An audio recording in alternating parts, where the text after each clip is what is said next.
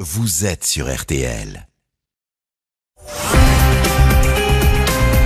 Une dame est rentrée dans la pharmacie en pleurs, c'est la factrice du quartier, en nous disant d'appeler la police rapidement car elle avait vu une dame euh, se faire rattraper par deux hommes cagoulés et enfermée dans le coffre d'une voiture.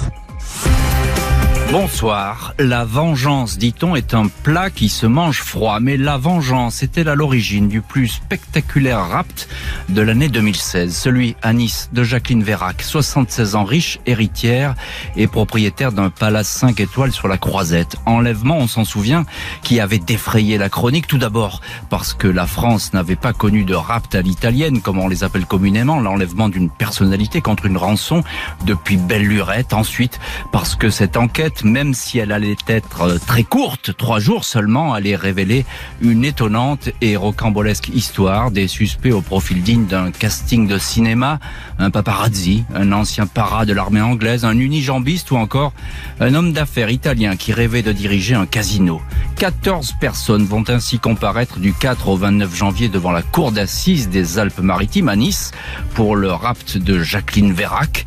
Opération organisée avec minutie mais qui a tourné au fiasco. Les jurés auront la tâche difficile de redistribuer les rôles des uns et des autres au sein de cette galerie de portraits pour le moins disparate. Des hommes plus proches des pieds nickelés que d'authentiques professionnels. Si l'enquête a conclu à une opération crapuleuse, elle n'a pas levé tous les mystères. Avec nos invités, nous allons décortiquer ce soir les mécanismes de cet étonnant enlèvement.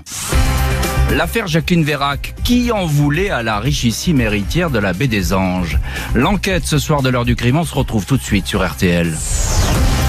Jean-Alphonse Richard sur RTL. L'heure du crime.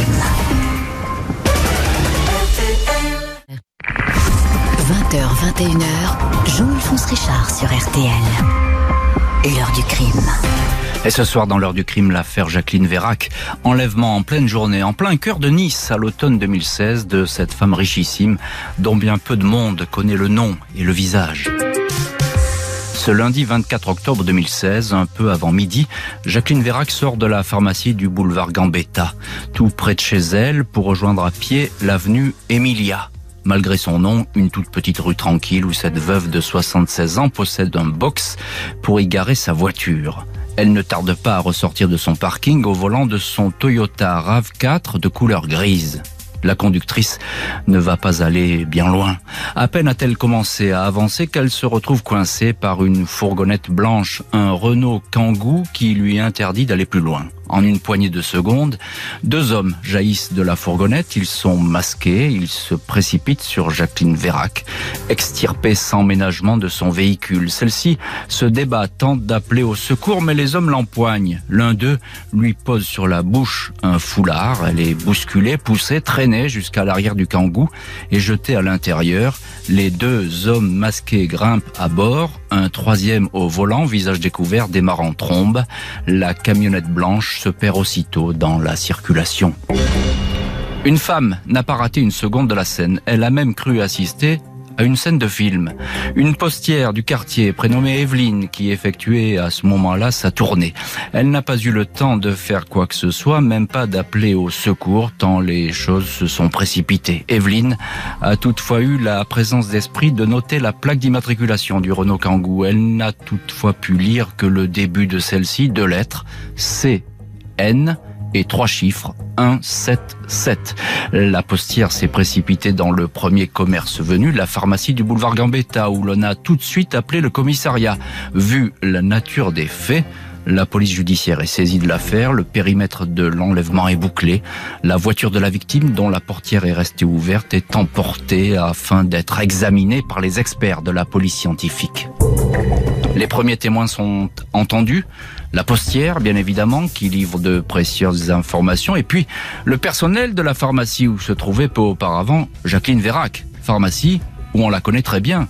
C'est une cliente habituelle. Le propriétaire de l'officine, Jacques Valero, est d'autant plus sous le choc que trois ans auparavant, il a assisté à une tentative de rapt de cette même Jacqueline Vérac. C'était le 9 décembre 2013, vers 18h15, au même endroit. Deux hommes l'avaient ce soir-là jeté dans le coffre d'une voiture. Jacqueline Vérac avait eu le temps de crier suffisamment fort pour qu'une voisine appelle à l'aide et se serve même pour cela d'un sifflet. Les deux ravisseurs s'étaient alors enfuis, à croire que ces derniers, si ce sont les mêmes, avaient de la suite dans les idées. Bonsoir Damien Delseny. Bonsoir. Vous êtes euh, journaliste au journal Le Parisien aujourd'hui en France et vous êtes l'un des meilleurs spécialistes de cette affaire, je peux le dire comme ça puisque vous l'avez suivi euh, de A à Z. Alors euh, tout d'abord, en quelques mots, David, Damien, pardon, cette, cette scène de crime, ce rapt à, à l'italienne, comme on les appelle, en plein cœur de Nice, en plein centre de la ville, il fallait oser quand même. Ah oui, c'est extrêmement osé parce que c'est euh, on est en plein jour, c'est effectivement un endroit. Alors, euh, vous le disiez tout à l'heure, l'avenue Emilia, c'est pas vraiment une avenue, c'est plutôt une ruelle mmh. qui est quasiment une impasse. Ouais, hein, c'est quasiment une impasse. En fait, c'est derrière chez elle. C'est ses box à elle qui donnent de ce côté-là et son appartement donne de l'autre côté sur un sur un parc. Donc c'est une une petite ruelle qui est pas très fréquentée, mais enfin c'est quand même euh, le boulevard Gambetta, c'est une grosse artère, c'est une grosse artère niçoise. Il y a du monde. On est en on est en fin de matinée vers midi, donc c'est c'est voilà, ça, ça se passe à la fois très vite et en même temps c'est une opération qui est extrêmement risqué comme ça en plein jour. Oui, c'est ça, ça va très vite. Euh, d'ailleurs, il y, a un témoin, un qui est cette fameuse postière. Euh, dans tous les cas, euh, Damien, ce que l'on retient déjà de, ces premières minutes d'enquête, c'est que on a affaire là à des hommes qui sont très bien renseignés. Il faut savoir quelle villa Madame Vera, qu'il faut connaître sa voiture, etc. Il y, a, il y a plein de détails comme ça. Oui, dès le début, on sait que voilà, ils savent qu'effectivement c'est quelqu'un qui est très discret, on en reparlera, mais c'est pas une personne, c'est pas une personne connue, c'est une personne qui est, qui est, qui est très riche, qui, a, qui, est, qui est connu d'un certain milieu sur la Côte d'Azur, mais qu'on n'a pas l'habitude de voir dans les journaux, qui n'a pas l'habitude de s'afficher. Donc effectivement, il a fallu travailler, il a fallu certainement faire des surveillances, des repérages. Euh, et, et, ceux qui ceux qui frappent ce jour-là, on s'en rendra compte aussi, sont euh, euh ceux qui ont déjà euh, frappé euh, deux ans auparavant ou trois ans auparavant, sans arriver à leur fin cette fois-là. Dans tous les cas, il y a des similitudes il y a une similitude de, de mode opératoire, c'est-à-dire euh, on vient au même endroit, c'est-à-dire à la fameuse sortie de ce garage, euh, on vient avec une voiture, on essaie de la, de la charger dans la voiture. C'est exactement le, le, même scénario que trois ans auparavant. Qu'est-ce qu'elle avait dit à l'époque, Jacqueline Vérac? Là, je parle trois ans auparavant. Euh, c'est pas banal quand même qu'on essaie d'enlever quelqu'un. A priori, elle en a pas beaucoup parlé. C'est une femme, vous l'avez dit, très discrète. Elle a, en fait, elle avait dit très peu de choses et il y avait eu très peu d'éléments. Alors, il faut savoir que ce, ce tout premier, cette tentative d'enlèvement trois ans auparavant, elle avait été euh, euh, extrêmement bref, puisqu'effectivement, vous le rappeliez, elle a crié, il y a une voisine qui a sifflé, et puis surtout, elle, elle s'est vraiment pas laissé faire dans la mesure où ils ont essayé de la monter dans un coffre de voiture et qu'elle a volontairement laissé ses jambes dépasser pour pour qu'il ne puisse pas refermer le coffre sur ses jambes. Et en fait, ils ont perdu du temps euh, en la manipulant. Il y a cette voisine qui s'est mise à siffler. Ils ont paniqué, ils sont partis. Donc à l'époque, c'est quand même une affaire qui a été traitée euh, de manière euh, sérieuse par la par la PJ, puisque Jacqueline Vérac est pas est pas complètement n'importe qui. Mais elle-même, quand elle est entendue à l'époque, quand ses proches sont entendus, elle ne donne aucune piste possible, c'est-à-dire qu'elle ne se voit pas d'ennemis, en tout cas pas d'ennemis capables de monter une opération comme mhm. ça. Et faute de piste, à l'époque, en tout cas, euh, cette affaire, elle va euh, s'effilocher. Se, perdre dans les sables un petit peu. Exactement. Parce qu'elle, effectivement, elle va pas parler, puis elle va même euh, surmonter cette épreuve. Bah, elle hein. refuse, par exemple, d'avoir une protection, elle refuse d'avoir des gardes du corps, elle, elle veut absolument pas changer sa vie et son quotidien, elle veut continuer ce qu'elle fait d'ailleurs le jour de son deuxième enlèvement, c'est-à-dire aller faire ses courses parfaitement seule, sans aucune protection, et elle, elle, elle refuse tout le temps en fait de, de donner du crédit en fait à, cette première affaire. Alors quelques mots euh, évidemment sur Jacqueline Vérac. Vous l'avez dit, c'est une femme très discrète et on va revenir évidemment sur euh, un petit peu son, son, profil plus précisément qui va se dessiner au fil de cette enquête. On la connaît très peu. Euh, elle a une poignée d'amis, c'est ça? Elle vit beaucoup en famille. Alors c'est une fortune discrète. Alors c'est ce que j'allais dire. Il y a une phrase qui est très simple pour la pour la pour résumer qui est Jacqueline Vérac. Elle est aussi riche que discrète et elle est extrêmement discrète. Donc effectivement, nous quand on découvre, moi quand je travaille sur cette affaire euh, en 2016, on se rend compte par exemple qu'on a très peu de photos d'elle. Il y a une photo qui a d'ailleurs une histoire parce que c'était une photo qui datait d'une des rares soirées qu'elle avait organisées un peu de jet set dans un dans un de ses hôtels et c'est la seule image qui existe de Jacqueline Vérac qui n'est jamais en photo dans les journaux, qui ne s'expose pas, qui qui vit euh, vraiment pour vivre heureux, vivons cachés. C'est ça. Les, donc les témoins, euh, enfin il y, a peu de personnes qui rapportent sa vie, son œuvre au, sujet de, cette femme. Hein. Mmh. Euh, elle a des amis certes, mais tout le monde reste extrêmement discret. La famille ne témoigne pas d'ailleurs, je crois, hein, non, non, très peu. à l'extérieur. Mm. Euh, les avocats sont ô combien discrets et, et, tout de suite.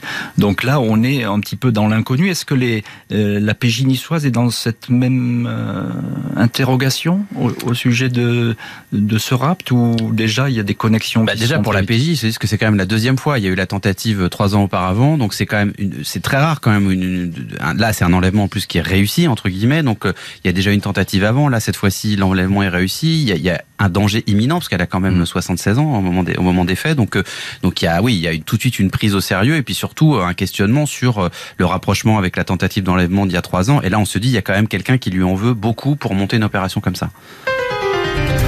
La PJ va évidemment scruter de près la vidéosurveillance, la téléphonie, mais surtout plonger dans l'environnement et la personnalité de la victime, une cible suffisamment convoitée pour qu'elle fasse l'objet de tentatives répétées d'enlèvement. L'affaire Jacqueline Vérac, la clé de son enlèvement se cache-t-elle dans sa vie de femme d'affaires? L'enquête ce soir de l'heure du crime, on se retrouve dans un instant sur RTL. 20h, 21h, l'heure du crime sur RTL. Jean-Alphonse Richard.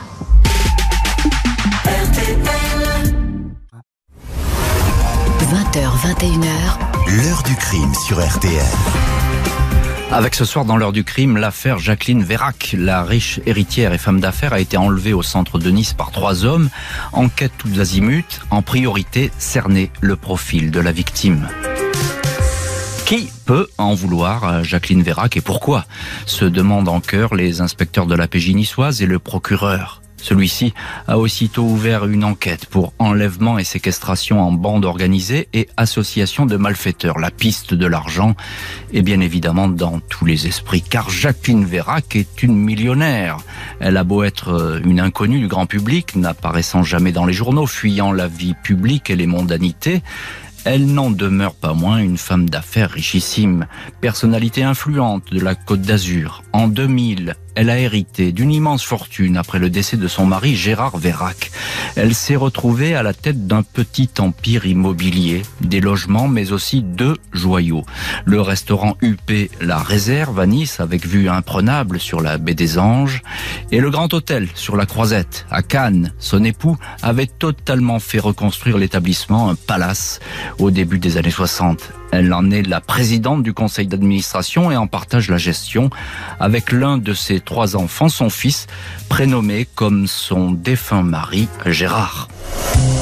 Jacqueline Vérac ne s'est jamais mise en avant, comme d'ailleurs toute la famille. Les enquêteurs sont toutefois informés que le partage de la succession a occasionné des dissensions chez les Vérac. 16 ans après la mort du père de famille, la succession n'est toujours pas tout à fait réglée entre le fils et les deux sœurs. Cette piste, celle d'un éventuel différent familial, même si elle est des plus délicates et paraît à l'état improbable, n'est évidemment pas à écarter. Des vérifications sont lancées. Le procureur de Nice, Jean-Michel Prêtre, confirme que l'héritage de Gérard Vérac fait l'objet d'un accord provisoire de répartition. Une convention de succession partielle a été signée, mais celle-ci est effectivement contestée devant les tribunaux. L'une des filles aurait décidé de saisir la justice. Les enfants de Jacqueline Vérac sont entendus par la police judiciaire. Ils sont tous sous le choc et ne comprennent pas qui voulait s'en prendre à leur mère. Ils ne connaissent pas d'ennemis à cette femme qui gère le patrimoine familial comme une bonne mère de famille avec sérieux et prudence. Au fil des heures, leur inquiétude commence à croître. Gérard Vérac, qui pilote avec sa mère la destinée du Grand Hôtel de Cannes, se trouve dans les locaux de la caserne Ovar, le siège de la police judiciaire quand à 14h21 précise, environ deux heures après l'enlèvement, son téléphone portable se met à vibrer. C'est le numéro de sa mère qui s'affiche. Au bout du fil, une voix d'homme au fort accent anglais et qui dit au fils qu'il a effectivement un problème et qu'il va falloir payer. Mais payer quoi? Quand Et comment? Quand Gérard Vérac demande à parler à sa mère, la conversation est coupée. L'appel confirme la thèse immédiate de l'enlèvement crapuleux il va falloir désormais attendre la demande de rançon qui ne saurait tarder. La communication est localisée dans les quartiers est de Nice, mais le portable de Jacqueline Vérac n'émet plus aucun signal. L'appareil a sans doute été détruit. Damien Delseny, journaliste au Parisien aujourd'hui en France, euh, et vous avez longuement enquêté sur, sur cette affaire Vérac. Alors il se dessine au, vraiment au tout début de l'enquête, et puis on va voir pourquoi euh, peut-être cette piste va s'effilocher, c'est la piste familiale. Euh, les enquêteurs tout de même regardent hein, un petit peu ce, ce cercle familial, c'est ouais, parce que, ce fils. Ouais, parce qu'il cherche un mobile très vite, euh, et parmi les mobiles possibles, euh, ils se disent qu'effectivement le premier cercle qui regarde, parce que c'est le plus facile à regarder, c'est le plus évident, c'est la famille. Effectivement, il y a cette histoire de d'héritage qui n'est toujours pas complètement réglée. 16 euh, ans après le, le, décès du père, il y a toujours des petites bisbilles entre euh, hmm. entre les enfants, mais c'est c'est c'est pas ça paraît pas sérieux euh, eu égard à ce qui vient de se passer. Mais c'est effectivement une piste qu'ils euh, qui vont qui vont regarder euh, en primeur jusqu'à en fait ce fameux coup de fil là de, de l'après-midi qui va tout changer. Un juste là-dessus sur l'héritage etc. De là à faire enlever sa mère alors que les choses sont en train de ouais. être réglées. Voilà, c'est ça paraît ça paraît ça paraît pas crédible comme ça. Mais bon, on, ça fait partie quand même des pistes qu'il faut qu'il faut regarder tout de suite parce qu'elles sont faciles encore une fois à regarder parce qu'on a les enfants sous la main, qu'on peut les entendre et qui, qui sont capables d'expliquer eux-mêmes ce qui se passe. Alors vous l'avez dit Damien Delseny, euh, ce qu'il y a de plus important là euh, dans ces premières heures euh, d'enquête et, et ces, premières auditions, c'est ce fameux coup de fil mhm. qui, qui arrive alors je puis dire en direct alors que le, le, fils Vérac est en, est en train de, de, discuter avec les policiers. que, que dit-il exactement? Ce coup de fil ah, Il est très très bref. Effectivement, la qualité de l'appel est pas extraordinaire et euh, il y a effectivement cet accent anglais qui est. Alors, les, enquêteurs se demandent même au moment où ils reçoivent le coup de fil, c'est pas un Français qui prend exprès l'accent anglais parce qu'il trouve que l'accent est très exagéré au téléphone. Et effectivement, cette personne dit au fils de, de Madame Vera qui dit euh, vous avez un problème et, euh, et, il va falloir payer. C'est ce que c'est ce que vous venez de dire tout à l'heure. Et après, la conversation est coupée au moment où où Gérard Vera demande à parler à sa maman et là, il n'y a plus rien. Il essaie d'engager la conversation. Bah, il essaye. Il essaye d'abord de savoir si sa maman est toujours vivante, si elle est en, à peu près en bonne santé. Il s'inquiète évidemment de la situation dans laquelle elle se trouve et, euh, et c'est pour ça qu'il demande à lui parler et qu'à ce moment-là, on ne sait pas si c'est le, les ravisseurs qui coupent, si c'est parce que le réseau est pas très bon, puisqu'on sait qu'à ce moment-là, il se balade un peu dans les dans les hauteurs de Nice. Euh, donc voilà, mais en tout cas, la, la conversation s'arrête. Il n'y a pas moyen de la de la reprendre et donc on, mais en tout cas, on a une un espèce de signe de vie euh, qui qui apparaît à ce moment-là et qui est important bien sûr. Euh, il va pas y avoir là à ce moment-là de demande euh, formelle hein, de, de rançon. Euh, en tout cas, le, il n'y en aura jamais. Le, fameux ravisseur. Oui, il n'y en aura jamais. Mais racontez-nous quand même parce que ça, on va on va avancer un peu, mais on sent tout dévoiler. Mais il va y avoir deux SMS quand même. Bah, c'est-à-dire que qu'est-ce qui se passe avec ces SMS bah, En fait, enfin, ce qui se passe, c'est un des mystères de l'enquête, c'est qu'en fait, les ravisseurs vont rédiger un SMS avec cette fameuse demande de rançon. 2 millions. De, voilà, c'est ça. Et, euh, et, en fait, ce SMS ne va jamais quitter le téléphone pour arriver sur le téléphone de, du fils de Jacqueline Vérac. Il reste bloqué dans le téléphone. Eh ben, je crois qu'il y a eu des expertises qui ont été faites à l'époque au niveau du, du, des téléphones qui ont été saisis. Et il y, a, il y a eu un bug technique, mais en tout cas, le SMS, il a été rédigé, mais il n'est jamais parti, il n'a jamais été envoyé. Il n'a jamais été envoyé, mais dans tous les cas, il y a une volonté vraiment d'obtenir de, de l'argent en échange de la libération euh, de Jacqueline Vérac. Ça, c'est clair, c'est un rapt, on revient ah, pas là-dessus. Il y a une demande de rançon qui est en cours, etc. Alors euh, là, il faut que vous nous racontiez, euh, Damien Dessini, parce que c'est vous qui l'avez révélé à l'époque il y a une découverte extraordinaire que fait la police scientifique sur le véhicule de Jacqueline Vérac, je dis bien, et en dessous du véhicule de Jacqueline Vérac la police euh, scientifique découvre deux balises de géolocalisation. Des mouchards.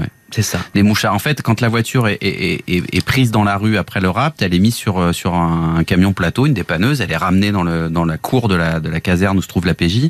Et puis effectivement, les enquêteurs commencent à regarder un petit peu ce qu'ils peuvent prélever ou ce qu'ils peuvent euh, ce qu'ils peuvent détecter dans la voiture. Et comme la voiture est surélevée, bah, ils regardent forcément en dessous de la caisse. Et c'est là qu'ils se rendent compte que deux balises ont été euh, ont été posées un peu grossièrement. Hein. Elles se voient elles se voient à l'œil nu, elles se voient assez facilement. Et donc là, ils comprennent. bon, évidemment, ils saisissent ces balises. Et donc là, ils de nouveau, on passe un cap, c'est-à-dire qu'on se dit, il n'y a pas seulement eu des repérages physiques, là, il y a carrément des, gens qui ont posé un mouchard sous une voiture pour suivre en fait les déplacements de Jacqueline Vérac euh, depuis sans doute plusieurs heures, voire plusieurs jours. Donc ces balises, elles sont, elles sont saisies par les par les policiers et évidemment immédiatement, ils vont essayer d'en déterminer la provenance. Et ils vont y parvenir. Ils vont y parvenir assez vite, et assez simplement parce que euh, on va se rendre compte que la personne qui les a qui les a posés probablement en tout cas en tout cas celle qui les a achetés les a pas achetés sous sa sous une entité d'emprunt, les a achetés sous son nom. Et c'est quelqu'un qui est connu, c'est un photographe, c'est ah ben, c'est quelqu'un qui est très hein connu et notamment par les policiers, il, il, est surnommé Tintin et c'est un alors c'est une personne qui a un passé assez riche, qui a été euh, qui a été photographe de presse, qui a aussi été photographe beaucoup d'ailleurs euh, dans les faits divers, qui a beaucoup travaillé avec la police locale et qui après est devenu un peu paparazzi.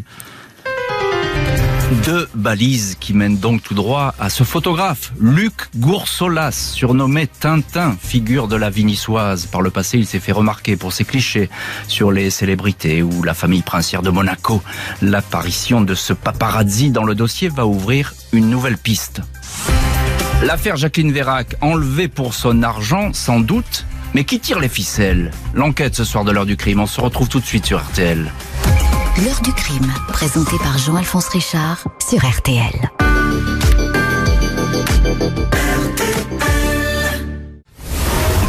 20h, 21h, l'heure du crime sur RTL.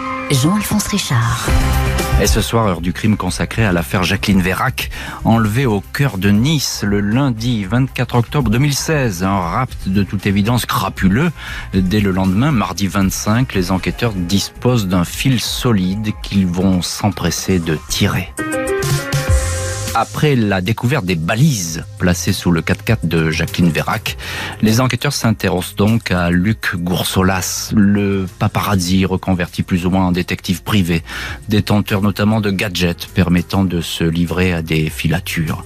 Il n'a pas pris beaucoup de précautions et a acquis les fameuses balises de géolocalisation sous son propre nom. Goursolas, alias Tintin, est à ce moment-là placé sous surveillance. Il apparaît qu'il est en contact téléphonique assidu avec un Britannique, un certain Philip Dutton, inconnu des services de police, un ancien militaire britannique, présenté davantage comme un sans domicile fixe que comme un délinquant professionnel.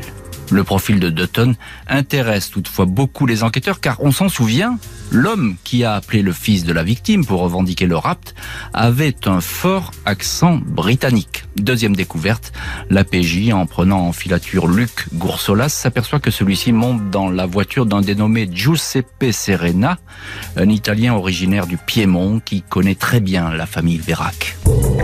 Depuis presque dix ans, Giuseppe Serena est effectivement en conflit avec Jacqueline Vérac. Cet Italien au contact facile, né dans la région de Turin et âgé alors d'une quarantaine d'années, a toujours rêvé de faire fortune. Ses projets, notamment prendre la direction d'un casino, n'ont pas toujours été couronnés de bonheur. À Nice, avec un cuisinier finlandais réputé. Il a toutefois monté une affaire qui tourne bien. En 2005, Jacqueline Vérac, qui cherche un gérant avec de nouvelles idées pour son restaurant La Réserve, se laisse séduire par celle novatrice de l'italien. Serena va se lancer dans une entreprise ambitieuse avec pour objectif d'offrir une première étoile à l'établissement. Pas moins de 40 salariés recrutés pour une table de grand luxe, mais il voit trop grand. Le projet pharaonique périclite. Trois ans plus tard, la réserve est placée en cessation de paiement. Giuseppe Serena est interdit de gestion par le tribunal de commerce de Nice. Il va alors entrer en guerre contre Jacqueline Vérac, qui l'accuse de tous les maux, notamment celui de l'avoir conduit à la banqueroute. La niçoise a la conviction, à travers ce trio improbable, le photographe Goursolas, l'ancien parachutiste anglais Dutton et le restaurateur déchu Serena, la PJ a la conviction de tenir une piste solide. Calcul simple, pourquoi ces trois-là se retrouveraient si souvent si ce n'est pour parler de Jacqueline Vérac? L'enquête se précise donc, même si à ce stade des investigations, la victime, âgée de 76 ans, demeure introuvable. Des vérifications express lancées dans la région de Menton et de l'autre côté de la frontière, dans le Piémont voisin, n'ont rien donné. Malgré la vidéosurveillance installée en ville, la camionnette blanche qui a servi à transporter l'otage, ce véhicule s'est évanoui. On vous retrouve, Damien Delceni, notre invité fil rouge ce soir euh, dans l'heure du crime pour le, dossier Jacqueline Vérac. Alors euh, là, effectivement, l'enquête euh, se précise, on s'approche un petit peu, on arrive à cerner un peu mieux le, paysage du côté des enquêteurs. Est-ce qu'on en sait davantage sur ces trois hommes qui apparaissent dans le, dans le radar de la police et qui sont alors sous surveillance hein? Il n'y a pas de, il a pas d'interpellation pour le moment. On va, si vous voulez bien, le prendre, les prendre dans, dans l'ordre de leur entrée en scène. Mmh. Tintin, euh, le fameux paparazzi Luc Boursolas. Qui est-il et pourquoi se retrouve-t-il dans cette histoire finalement? Bah, les policiers se posent cette vraie question parce que euh, Tintin, il y a encore une fois, c'est un, c'est quelqu'un qui a été photographe de presse à un moment donné, qui a fait, euh, qui a fait quelques paparazzades connus. Il est même interdit de séjour en principauté pour avoir, euh, pour avoir fait des photos volées de, de, de, de Stéphanie et de, et de Caroline.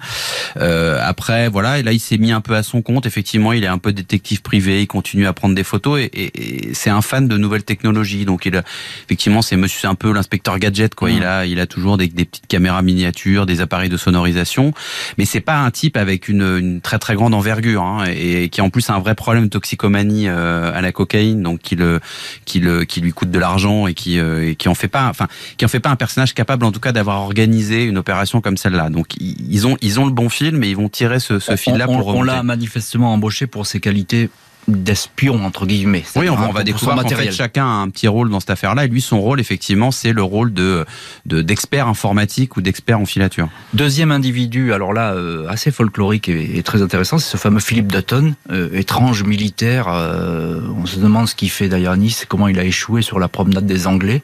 Ah, il a vraiment échoué, c'est le cas de le dire, parce que au moment où on commence à s'intéresser à Dutton, où les policiers commencent à s'intéresser à Dutton, ils se rendent compte que c'est quelqu'un qui dort à la fois sur la plage, alors il est plus ou moins vigile dans un restaurant de plage, donc la nuit il profite des lieux pour pour dormir euh, pour dormir à l'abri dans ce restaurant de plage. De temps en temps il dort aussi dans un garage d'ailleurs où euh, que lui prête plus ou moins Tintin, une espèce de local, un box dans lequel il a mis un matelas et, il dort là-dedans.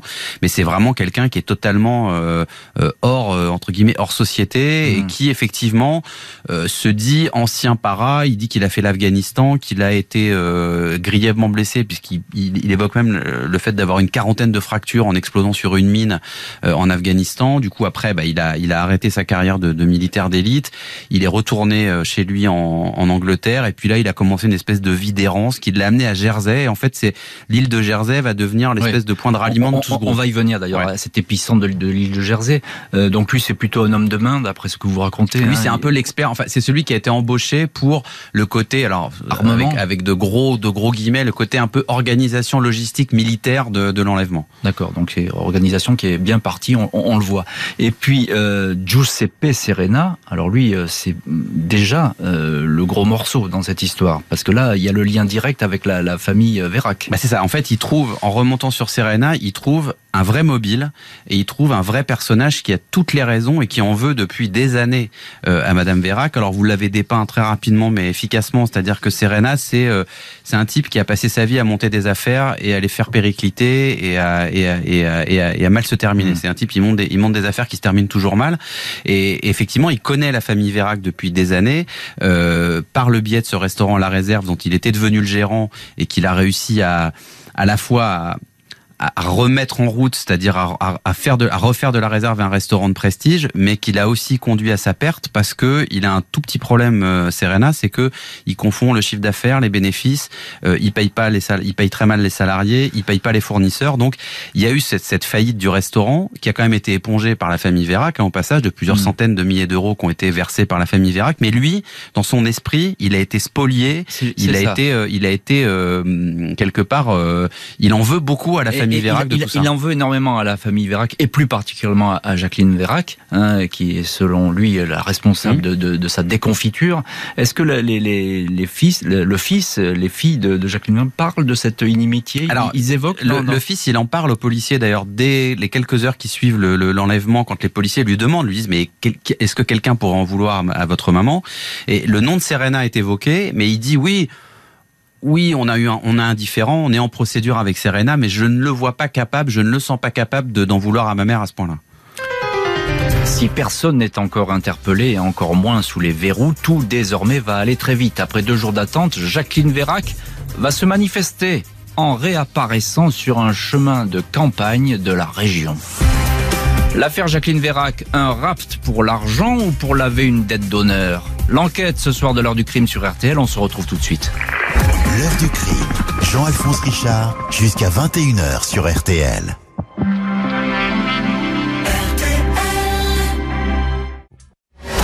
L'heure du crime, présenté par Jean-Alphonse Richard sur RTL. Et ce soir, dans l'heure du crime, l'enlèvement de Jacqueline Vérac. La PJ niçoise avance à pas de géant. La chance, décidément, sourit aux enquêteurs. Après deux jours de séquestration, la riche femme d'affaires niçoise va brutalement refaire surface. Ce mercredi 26 octobre 2016, tout juste 48 heures après l'enlèvement de Jacqueline Vérac, un homme qui promène son chien sur le chemin de Saquier, à l'ouest de Nice, sur la rive gauche de la plaine du Var, cet homme, prénommé Jean-Charles, est intrigué par un utilitaire garé sur le bas-côté. La plaque d'immatriculation s'est décrochée et en laisse apparaître une autre. Il pense évidemment à une voiture volée, abandonnée à la va-vite. Il s'approche et entend des coups sourds à l'intérieur et des appels à l'aide. Le véhicule n'a pas de vitre arrière. À travers le pare-brise, il aperçoit une femme entravée qui tape avec ses pieds et essaie de se dégager. Avec trois autres personnes, l'homme porte secours à la malheureuse. À 12h30, Jacqueline Vérac est libre. Ses poignets, qui étaient attachés avec des serre joints en plastique, sont profondément entaillés en sang. Elle va être conduite à l'hôpital pour être soignée, mais avant cela, elle va donner beaucoup de détails aux enquêteurs. Jacqueline Vérac, affaiblie mais parfaitement lucide, raconte qu'elle a été jetée à l'arrière de cette camionnette d'où elle n'est pas sortie une minute. Elle était recroquevillée sur ce matelas sale. Elle explique qu'elle a été le plus souvent bâillonnée, ses yeux également couverts de rubans adhésifs. Elle n'a pas mangé depuis deux jours ayant refusé de s'alimenter. Ses ravisseurs lui ont tout d'abord refusé de lui donner un seau afin qu'elle puisse faire ses besoins. Mais malgré ses mauvais traitements, Jacqueline Vérac s'est efforcée de mémoriser tous les détails de sa captivité. Elle se souvient que le véhicule a roulé une demi-heure avant de faire une très longue pause, puis de repartir. Il y aura ainsi plusieurs arrêts similaires. Jacqueline Vérac raconte avoir profité de l'un de ces stops pour donner des coups de pied dans la carrosserie. Les ravisseurs sont alors remontés à bord et ont resserrer ses liens. Son avocate de l'époque, maître Jonquet, dira Madame Vérac a fait preuve d'un courage et d'une persévérance hors norme, un comportement héroïque pour une femme de son âge ayant subi des conditions de séquestration aussi dégradantes. Chemin de Saquier, les policiers s'affairent autour du kangou volé. Ils sont en plein relevé d'empreintes lorsque notre véhicule déboule sur les lieux. Les trois hommes à bord essaient alors aussitôt de rebrousser chemin. Sans succès, ils sont aussitôt interpellés. Leur embarras est palpable. Ils tentent de donner de fausses identités, mais ils sont rapidement identifiés. Ali Gefaz, la trentaine, dit Ali les yeux bleus, était sans doute le chauffeur du Kangoo. Les deux autres hommes ont comme lui la trentaine, tous issus du quartier des Moulins à Nice, des délinquants sans grande envergure. À partir de là, toute l'organisation de l'enlèvement de Jacqueline Vérac va s'écrouler.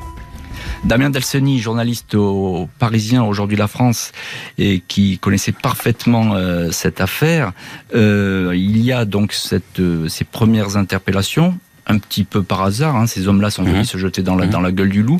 Alors vont suivre euh, très vite, et là, là, là, ça traîne pas pour les enquêteurs, celle du paparazzi, dont on a mhm. parlé, de l'ancien soldat britannique, Dutton, et évidemment celle de Giuseppe Serena. C'est bien ça, ils sont tout de suite... Euh, oui, c'est-à-dire que dès, que dès que Jacqueline Vérac s'est libérée et dès que les, les exécutants ont été euh, attrapés là, à proximité, effectivement, on déclenche toute la série d'interpellations de, des, du trio Serena, Dutton et, et Coursolas, qui de toute façon façon était euh, sous totale surveillance depuis déjà plusieurs mmh. heures. Et donc là, on décide de, d'interpeller tout le monde. Sous totale surveillance et qu'ils se connaissent bien puisqu'ils sont encore ensemble. Euh, tout à fait. À, à, ce moment-là, ce qui d'ailleurs est, un peu étonnant. Ils prennent pas beaucoup de précautions. Ils, ils, sont ensemble et sous haute surveillance de, de la police. Euh, Damien Delsoni, comment se sont connus tous ces hommes? Alors le point, le point central, le point d'ancrage, c'est Serena. Euh, c'est Serena qui en veut à Madame Vérac, c'est Serena qui veut se venger. Donc Serena, depuis des années, puisqu'on va se rendre compte qu'il est aussi derrière la première tentative d'enlèvement, Serena, il veut absolument, il est persuadé que Madame Vérac lui doit de l'argent et mmh. qu'elle doit lui rendre. Euh, donc depuis des années, il, rumine ce, truc dans sa tête et donc il, cherche à recruter des, une équipe pour euh, pour faire cet enlèvement, cette demande de rançon et récupérer son argent. Alors Serena, il est il est donc italien et à l'époque, il va aller recruter euh, un ancien ami qui vient du même village que lui, qui vit à Jersey à l'époque. Un compatriote. Euh, un compatriote qui est, qui est un peu échoué sur l'île de Jersey. Il vit dans une espèce de maison d'hôte qui accueille les, euh, les, les semi-SDF. Et donc, il retrouve cet ami de- d'enfance là-bas. Il lui parle de son projet. Il lui dit, voilà, j'ai j'ai une affaire pour toi, si tu veux, sur la côte d'Azur. Il n'est pas très précis sur ce qu'il attend de lui, mais enfin, il lui fait quand même comprendre que ça c'est pas une affaire tout à fait légale. Et donc, cet ami d'enfance euh, rentre un petit peu dans, dans l'affaire avec lui et il l'amène avec lui ce fameux Dutton, cet anglais qui traîne ça. aussi Non, à Jersey à c'est- l'époque. C'est l'ami qui lui met en, Voilà. le met en relation avec le C'est fameux son ami Dutton. italien qui le met en relation avec Dutton en disant, en lui présentant, en disant voilà, là on a en plus un ancien militaire, quelqu'un qui est, qui est aguerri euh, euh, à des opérations euh, compliquées, donc euh, ça a l'air d'être le bon client pour organiser ce, cet enlèvement. Donc c'est depuis Jersey que le premier groupe le, se, se forme. Et alors ensuite, euh, Damien Delceni, il faut nous raconter ça parce que ça c'est tout à fait euh, spectaculaire et étonnant dans, dans cette affaire. Cette équipe va s'agrandir, va s'épaissir, va s'étoffer et il va y avoir un, un recrutement, je crois, au sein d'un établissement de rééducation. Alors, en réalité, euh, il y a la première tentative d'enlèvement, donc celle qui échoue, qui est montée par euh, par cet ami italien et par Dutton, donc par on, sûr, Enrico on en est sûr- Fontanella. on en est sûr aujourd'hui? Oui, on est quasiment sûr, en tout cas sur sur les recoupements qui ont été faits. On sait que la première équipe, c'est celle-là. Alors, équipe qui échoue. Donc, euh, Serena se dit, il va falloir qu'on fasse autrement la deuxième fois. Donc, il commence à réfléchir à recruter d'autres Je- je personnes précise, à Damien, que. Ouais. je précise Damien que Serena il dément hein, tout ça. hein, Bien sûr, il a, hein, il a euh, toujours nié. voilà. Enfin, il, oui, il a nié une, allez-y, je partie, vous en une prie. grande partie des faits. Euh, donc, il cherche à recruter une équipe un peu plus euh, costaud entre guillemets pour le pour le, le, le deuxième rapt. Et il se trouve qu'à ce moment-là, euh, Fontanella, donc la- le fameux ami italien de Jersey, euh, qui souffre de, de, de diabète chronique, a un gros problème de santé tellement gros qu'il doit se faire amputer. Donc il, il- disparaît donc dans cette espèce d'établissement là qui dans les environs de Nice qui, qui domine un Mm. peu la baie au-dessus, qui est un établissement de rééducation. Euh, donc il se retrouve euh, il se retrouve privé d'une jambe. Donc il y a deux il y a deux conséquences, c'est que la première c'est qu'il peut plus être un, un membre actif de l'équipe dans l'action puisque euh, il lui manque une jambe.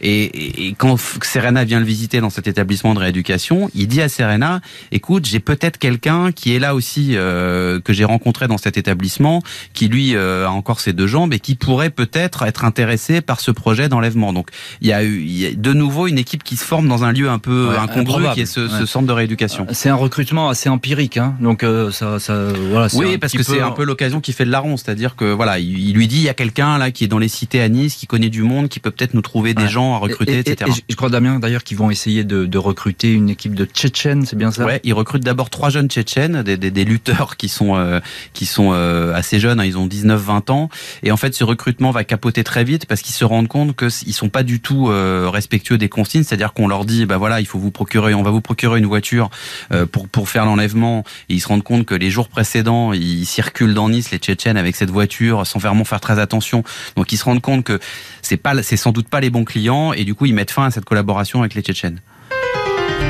Une bande d'amateurs peut-être, mais la justice ne va pas faire de cadeaux. Tous vont devoir comparaître devant la cour d'assises des Alpes-Maritimes pour enlèvement et séquestration. L'enlèvement de Jacqueline Vérac, la femme qui valait 2 millions d'euros. L'enquête ce soir de l'heure du crime. Rendez-vous dans un instant sur RTL. L'heure du crime. Jean-Alphonse Richard jusqu'à 21h. L'heure du crime. Jean-Alphonse Richard jusqu'à 21h sur RTL. Avec ce soir l'affaire Jacqueline Vérac. Deux jours de séquestration, un rapt express, 14 personnes renvoyées devant la cour d'assises. Un homme, Giuseppe Serena, est présenté comme le commanditaire, ce qu'il nie farouchement. Le juge d'instruction de l'affaire Vérac et les policiers sont effectivement arrivés à la conclusion que Giuseppe Serena a joué un rôle majeur dans l'enlèvement. Ils retiennent contre lui son inimitié vis-à-vis de cette femme d'affaires qu'il aurait ruinée. Serena n'aurait eu de cesse de ressasser sa vengeance. Il aurait eu l'idée alors de ce rapt, rançonner les Vérac pour euh, pouvoir financer un nouveau projet, l'achat d'un restaurant de plage niçois, le Coco Beach. Il avait pour cela besoin de 2 millions d'euros, 2 millions constitués par la rançon. C'est effectivement la somme que les ravisseurs comptaient demander aux proches de la victime. Le montant figurait dans un texto retrouvé sur un téléphone texto qui n'a jamais pu être envoyé à temps pour des raisons techniques. Giuseppe Serena, également soupçonné d'avoir organisé la première tentative de rapt, dément toutes les accusations. Malgré ses protestations, il est écroué. La justice va le garder sous mandat de dépôt. Au mois d'avril dernier, sa demande de mise en liberté est refusée par la Chambre de l'instruction à Aix-en-Provence. Décision contestée par sa défense qui présente un homme de 67 ans qui n'a rien reconnu, vit avec un pacemaker et souffre de diabète. Un prévenu qui n'est poursuivi que pour complicité alors qu'on le présente comme le cerveau du rapt. Il n'y a pas d'élément direct pour dire que c'est lui l'instigateur affirme l'un de ses avocats, maître Corentin de Lobel. Si Serena n'est pas l'organisateur, qui est-il alors? 13 autres personnes sont citées à comparaître. L'ancien militaire Philippe Dutton aurait admis sa participation dans cette affaire. Quant au paparazzi, Luc Goursolas, il affirme qu'il ne savait pas à quoi les deux balises de géolocalisation posées sous la voiture de la riche héritière allaient réellement servir. La peine encourue pour un enlèvement suivi de séquestration peut aller jusqu'à 20 ans de prison. Damien Delseny, on revient euh, avec vous et vous êtes notre invité ce soir dans, l'heure du crime et dans le studio de l'heure du crime. Euh, Damien, est-ce que tout a été dit ou est-ce qu'il reste encore un petit peu des, mystères dans cette affaire? Euh, Encore une fois, je le rappelle et j'insiste, mais c'est vrai que celui qu'on présente comme l'instigateur nie farouchement les faits. Bah, c'est enfin c'est toute la complexité de ce, ce type d'affaires un peu avec des équipes à tiroir, c'est-à-dire que euh, ceux qui ont été pris sur le fait et qui sont euh, les exécutants, bon voilà, ils, vont être jugés, euh, ils vont être jugés pour ça. Ils ont été pris quasiment en flagrant délit, donc c'est un peu pour eux, c'est un peu délicat. Après, quand on commence à remonter dans les strates, effectivement, De Tonne l'anglais a fini par reconnaître qu'il avait participé à ce projet. Goursolas a un peu un peu fait languille comme d'habitude en disant oui j'ai fait ça, mais je savais pas exactement quel était le, le, le projet finale. Et euh, Serena, qui est effectivement quand même présenté à, juste titre, à mon sens, comme le, penseur en tout cas de ce projet, euh, lui, il a pas mis les mains directement dans le cambouis, comme on pourrait dire. Donc, il est, effectivement, il a la possibilité de dire, mais quand son avocat dit il n'y a pas de lien qui le, qui le, qui le mmh. relie directement au fait, c'est à la fois vrai et à la fois faux. C'est à la fois vrai parce qu'il n'a pas participé physiquement à l'enlèvement de Jacqueline Vera, qu'il c'est pas lui qui l'a, qui l'a mise dans un, dans un fourgon. Mais en revanche, il y a tellement d'indices euh, lourds qui pèsent sur lui, c'est-à-dire, euh, bon, d'abord il y a le mobile. Le mobile, il est, il est clair et net, c'est récupérer de l'argent. Et, et puis il y a même le, le, montant de la rançon. Vous le rappelez, les, 2 millions d'euros, c'est le montant exact exact de l'argent qu'il devait investir dans l'achat du Coco Beach. Hmm. Euh, et comme d'habitude, Serena d'ailleurs, il, s'était lancé dans l'achat d'un restaurant à 2 millions d'euros sans, avoir, le moindre centime sur hmm. lui et en faisant croire aux notaires et, et, et, aux, et aux futurs et aux, et aux vendeurs qu'il avait l'argent, qu'il avait des garanties, qu'il avait des comptes offshore, etc. Et il se trouve qu'en plus, dans la concordance des dates, il devait, il avait une dernière chance entre guillemets chez le notaire dans les heures qui suivaient l'enlèvement de Jacqueline Vérac. Donc on a senti aussi l'urgence. Il fallait absolument qu'il récupère cette somme de 2 millions d'euros et ça tombe pile poil au moment où Jacqueline Vérac est enlevée et où on réclame 2 millions d'euros pour, pour sa libération. Donc il va avoir, il va y avoir du travail pour les avocats de Serena pour essayer de le, sortir de ce guépier-là, parce que tout quand même euh, converge, tout, converge vers lui et tout est cohérent dans le dans la construction de de, de, ce projet. D'autant plus que euh, Philippe Dutton, le fameux militaire anglais euh, SDF, le, charge beaucoup, je crois. Hein, le témoignage est à charge contre Serena. Oui, parce qu'en plus ils se sont rendus compte que Serena leur avait peut-être pas leur avait peut-être fait miroiter des choses qui étaient finalement pas pas voilà, il leur avait dit venez sur la côte, j'ai un, un projet, vous allez vous refaire de l'argent, etc. Et puis ils se sont rendus compte qu'en fait, c'était Serena qui voulait, euh, qui voulait euh, exécuter une vengeance personnelle et récupérer de l'argent pour réinvestir dans un, dans un restaurant. Ils se sont aussi rendus compte que ils avaient été un petit peu les dindons de la farce dans cette histoire-là. Et puis je pense que De il a fait aussi le, le, il a, il a lu le dossier. Il s'est rendu compte que c'était quand même compliqué de partir dans des, euh, dans une, dans une, une stratégie de, de, dénégation comme le fait Serena quasiment depuis le début. Alors parfois aux assises, qui est, qui est un véritable théâtre, les, les révélations, les coups d'éclat viennent des seconds couteaux. Euh, que, disent les, les demi-celles de cette histoire, c'est-à-dire les personnes qui ont participé, elles, euh, sans doute euh, directement à l'enlèvement, et notamment les personnes qui mhm. se sont fait arrêter auprès de la fameuse mhm. camionnette bah, Eux, en fait, ils ont et un quel est leur profil? C'est petits délinquants, c'est ça? Ouais, c'est petite, moyenne, même des fois très petite. Hein. Il y avait, je, je, crois que parmi, le, parmi ceux qui étaient, qui étaient dans, les, dans les chefs des exécutants, il y avait des types qui étaient connus pour des délires routiers ou pour des choses vraies vraiment, vraiment, et puis des choses assez anciennes en plus. Hein. Alors après, ils étaient, euh, ils gravitaient dans un, dans un, dans un milieu particulier, mais c'est, c'est vraiment pas des grands délinquants.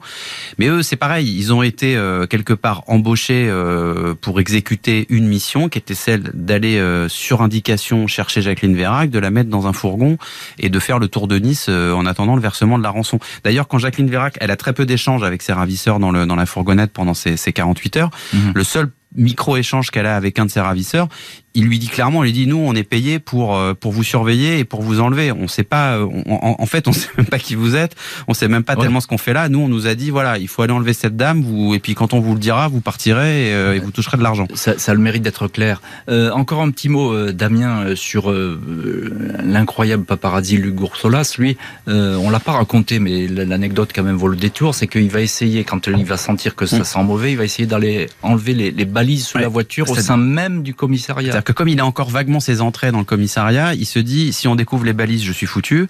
Donc il va aller voir un policier qui est à la retraite, qui habite d'ailleurs pas très loin du commissariat. Il va lui dire écoute, euh, voilà, j'ai un problème, il faut que j'aille récupérer des balises qui sont sous un véhicule qui est dans une dépanneuse à l'intérieur. Et puis il va proposer au policier de faire un reportage photo sur les conditions dans lesquelles il travaille, parce que le bâtiment est très ancien à Nice. Donc euh, il va essayer de proposer un reportage très bizarre qui tombe un peu de nulle part, parce qu'en fait lui son truc c'est de dire il faut que je rentre dans cette caserne, il faut que j'arrive à me glisser sous cette voiture pour retirer ces deux balises qui vont directement mener à moi. Et bon, ça va évidemment être un échec puisqu'à ce moment-là, il est déjà euh, sous surveillance et ça commence, il commence déjà à avoir les, les, voyants qui sont qui sont très très au rouge. Mais effectivement, jusqu'au bout, il va il va tenter d'aller récupérer parce qu'il sait que c'est ce fil-là qui va qui va lui poser des problèmes. Et si je vous demande, si je vous pose cette question et je vous demande de raconter cette anecdote, c'est pour bien montrer que on est dans une affaire de, de pied nickelé, c'est ça? C'est de l'amateurisme?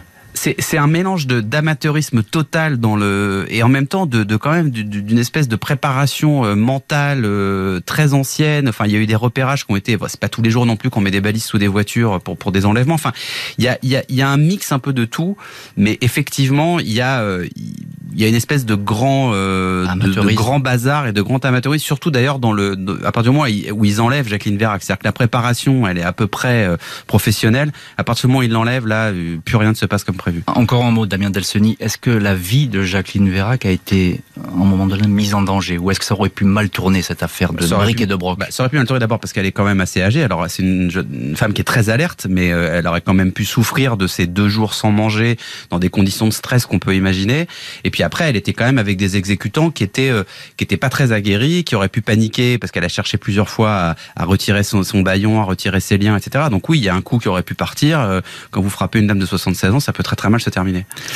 Merci beaucoup, Damien Delsoni, d'avoir été ce soir l'invité de l'heure du crime. L'enlèvement spectaculaire de Jacqueline Vérac et puis ce procès que l'on suivra bien sûr sur RTL. Merci à l'équipe de l'émission, Justine Vignot, Marie Bossard à la préparation, Marc Bisset à la réalisation. Un grand merci à vous toutes et tous d'avoir partagé ce soir cette heure du crime. Pour écouter RTL au travail, sur la route, dans les transports, dans votre jardin et où que vous soyez. Téléchargez dès maintenant et gratuitement la nouvelle application RTL. RTL, toujours avec vous.